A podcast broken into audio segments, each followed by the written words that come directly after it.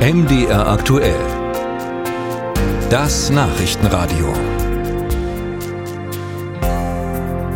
Die Europäische Union hat sich vorgenommen, die Luftqualität zu verbessern und will zum Beispiel mehr gegen die Feinstaubbelastung tun. In Brüssel wird deshalb gerade eine neue Richtlinie verhandelt, in der es viel um Grenzwerte geht.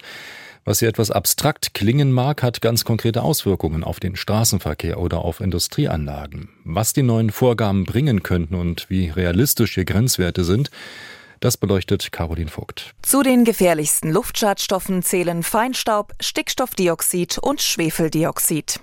Hauptverursacher sind fossile Brennstoffe, die im Straßenverkehr, in der Industrie, aber auch beim privaten Heizen etwa mit Holz freigesetzt werden. Thomas Münzel ist Kardiologe an der Uniklinik Mainz und forscht seit Jahren zur tödlichen Wirkung von Luftschadstoffen.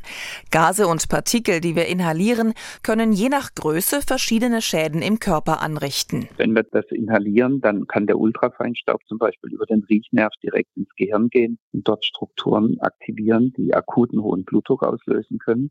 Die größeren Partikel gehen in die Lunge und machen dort in der Regel eine Lungenentzündung. Aber diese Partikel können auch von der Lunge in Blutgefäße überwandern und dann praktisch, wenn man so will, die Entzündung im ganzen Körper verteilen, die ganzen Gefäße schädigen, mit anschließenden Entzündungsreaktionen, Gerinnungsaktivierung und langfristig dann Herzinfarkt, Schlaganfall, Herzschwäche und Herzrhythmusstörung auslösen. Die jetzt von der EU angepeilten Grenzwerte für Luftschadstoffe sind allerdings noch immer doppelt so hoch wie die Werte, die die Weltgesundheitsorganisation empfiehlt.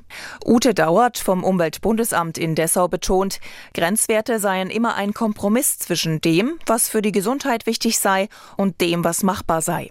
Für die nächsten Jahre zeigt sich die Expertin für Luftqualität zuversichtlich. Wir haben natürlich schon im Vorfeld mal geschaut, also wie realistisch ist es mit den Maßnahmen, die wir sozusagen aktuell schon quasi durchführen oder die geplant sind und dem, was in den Ländern noch gemacht werden könnte in vertretbaren Maße, kommen wir hin, dass wir in 2030 sehr wahrscheinlich nahezu überall mit Ausnahme einiger weniger wirklich hochbelasteter Standorte die Grenzwerte, die jetzt vorgeschlagen sind, einhalten. Für Kommunen, die die Grenzwerte 2030 nicht einhalten können, soll es Fristaufschub zwischen fünf und zehn Jahren geben.